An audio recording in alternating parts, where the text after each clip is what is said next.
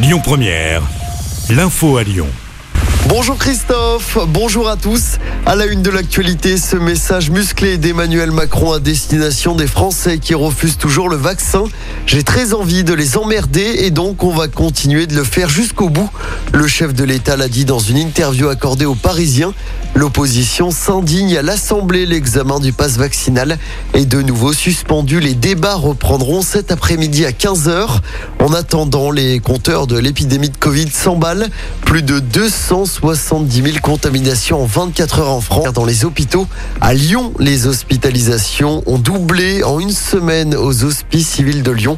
Un nouveau conseil de défense est prévu dans la matinée à l'Elysée. Bouclé après une alerte à la bombe à Saint-Fond hier après-midi, un magasin de la place des Quatre Chemins a reçu un appel anonyme prévenant qu'une bombe allait exploser d'après le progrès.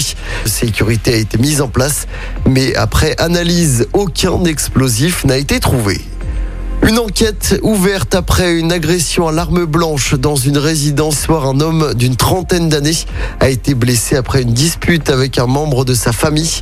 L'agresseur présumé, qui était ivre au moment des faits, a été interpellé et placé. Disparu depuis le 24 décembre dernier, l'homme de 51 ans parti à pied la veille de Noël de son domicile de Mions a été retrouvé mort selon la gendarmerie du Coup d'envoi de la collecte des sapins de Noël dans la métropole de Lyon.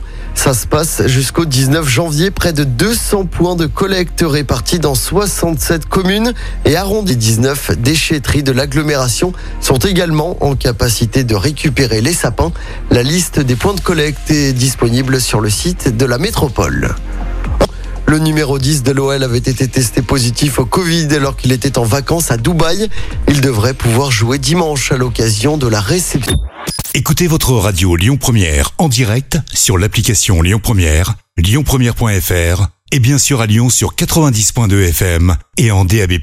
Lyon Première